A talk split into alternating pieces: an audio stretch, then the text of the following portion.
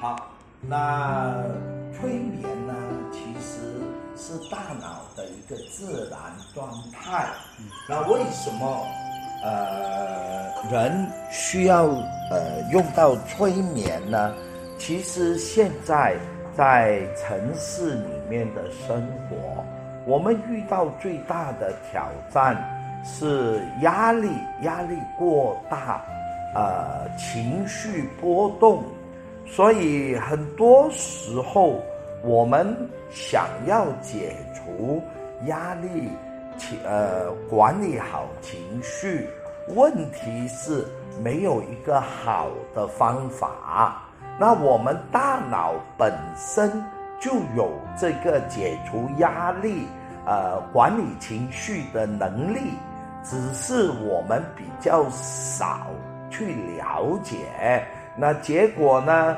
呃，我们会压力过大。那压力呢，在医学界是一种我们称为无形的杀手，因为它会影响影响你的身体的健康，影响你精神的健康。所以，经过我们用催眠呢。我们能使到一个人在正常情况下，呃，他不是睡觉，催眠和睡眠是两码事啊。我们怎么知道人能进入催眠状态呢？当然，呃，平时我们看电影啊，看电视。呃，很夸张啊，把一个人搞到迷迷糊糊，那不是真正的催眠。真正的催眠，它是大脑的一个自然状态。那我举一个例子，比方我们搭高铁，白天坐在靠窗，看着窗外一幕一幕过。如果我问你，你当时会做什么？大部分人会回答我发呆呀，呃，去发白日梦啊。对，那是催眠状态。其实你在放松自己，所以很多人搭高铁不会觉得累，是因为他已经放松了。所以在呃我们日常生活。我们也可以很容易的进入这个状态，也可以叫定的状态或者放松的状态。那这个帮助我们呢，能把压力化解。那更重要的是把我们的情绪缓下去。所以催眠。不管你叫什么啊，可能有的人喜欢叫它做静坐啊、禅修啊、啊修行啊，什么都可以。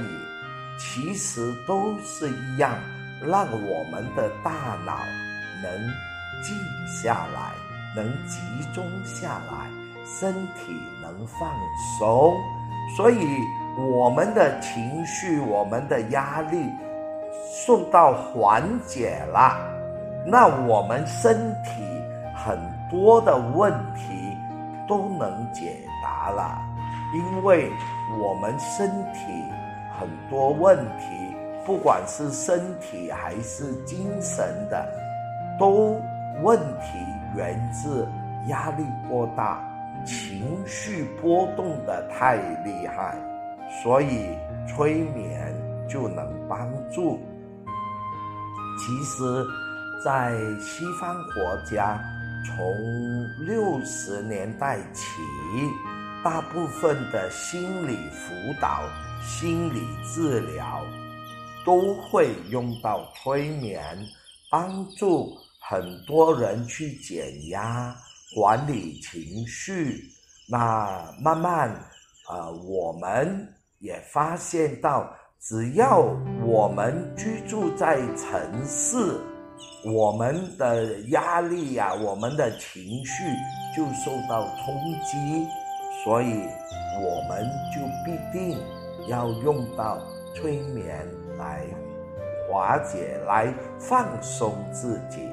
那很多时候我们都以为催眠是很复杂，我们一定要找很专业的，不必的，你自己可以学，自己可以用。那当然，你有重要的心理的障碍，那当然要找专业的。如果平时可能工作啊，可能你读书压力大，那你只需要用催眠的包步骤就很舒服了。